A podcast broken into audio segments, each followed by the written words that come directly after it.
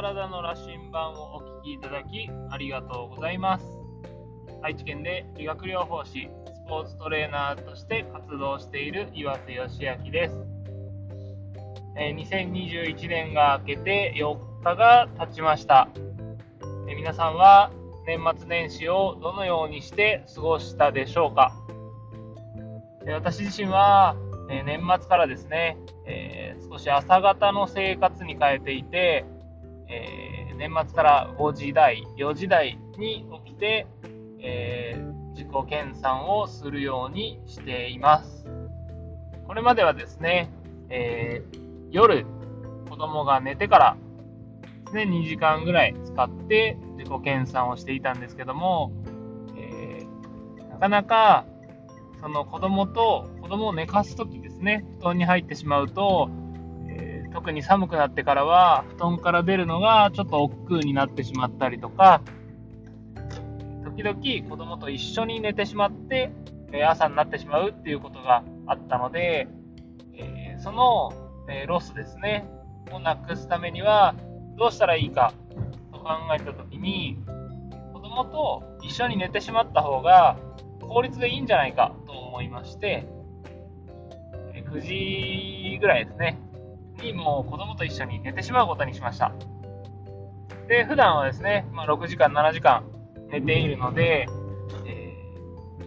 ー、欲を言えば3時ぐらいにですね、目覚めて活動したいんですけども、だいたい今だと4時半ぐらいですかね、に目覚めることが多いです。5時過ぎてしまうこともあるので、まあ、その時は、まあ、体の疲れとかもいろいろあるのかなと思うんですけども、まあ、5時に起きてもですね、7時ぐらいまでは、え、自分の時間を作ることができているので、かなり朝の方が有効かなと感じています。実際、子供寝かしつけるのに30分ぐらいとかですね、下手すると1時間ぐらいかかってしまうので、9時からそこで1時間無駄にするよりは、ま、3時、4時に起きてですね、3時間ぐらい自分の時間を作った方が有効かなと感じています。このようにですね、まあ、いろんな家庭環境だとか、えー、皆さんのバックボーンがあると思うんですけども、その環境に合わせて生活のリズム、そして自分の時間を作るっていうのは非常に大事だなと感じております。でですね、えー、今日お伝えしたいのは、その自分のリズムですね。例えば睡眠においても、えー、大きく4つのタイプに分けられるというような書籍がありました。で、その睡眠のタイプですね、4つに分けて、その4つをご紹介すると、1つはですね、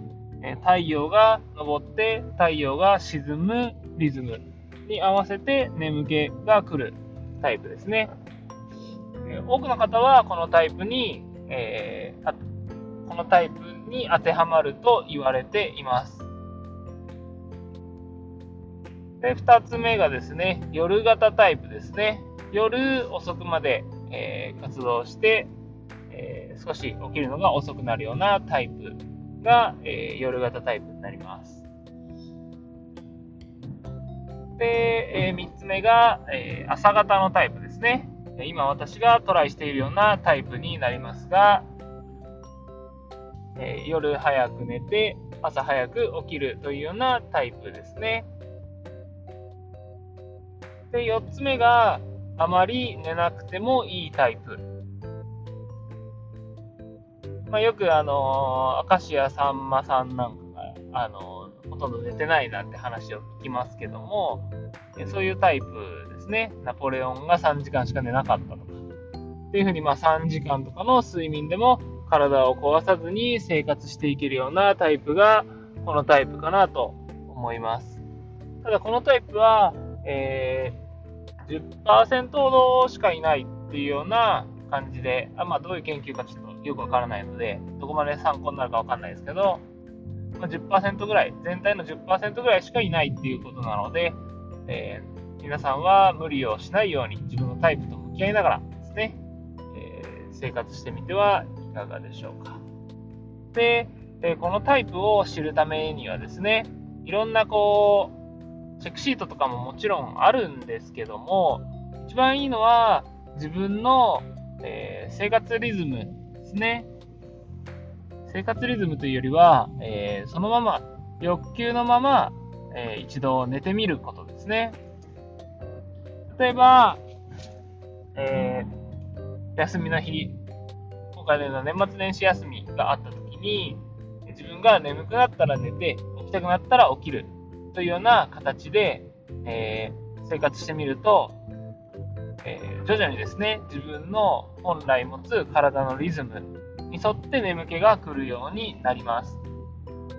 ただ、この時に、えー、変に時間の概念にとらわれない方がいいかなと思います。例えば、朝3時に目覚めた時に、いや、まだ3時だから寝た方がいいとか、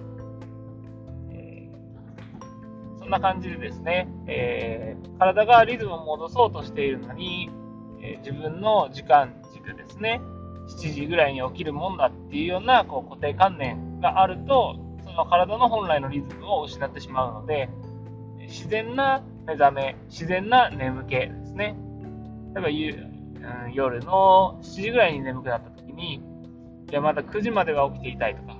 11時ぐらいまではテレビが見たいからとかっていう風にして、えー、どんどんどんどんリズムというものが狂っていくと思うので、自分の体のリズムに従って生活してみてください。そうすると、あなたの睡眠のタイプというものが分かってくるようです。ただですね、えー、この時に、えー、注意してほしいのは、今4つのタイプをお伝えしましたけども、実際はこの4つのタイプに正確に当てはまるかっていうと、そうじゃないので、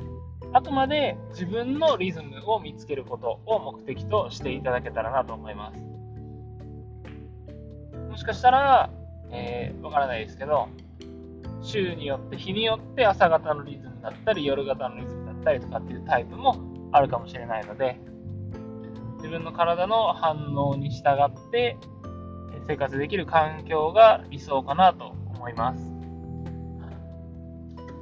私はですね、今、携帯のアラームを使わずに、えー、寝て、寝てでない、起きています。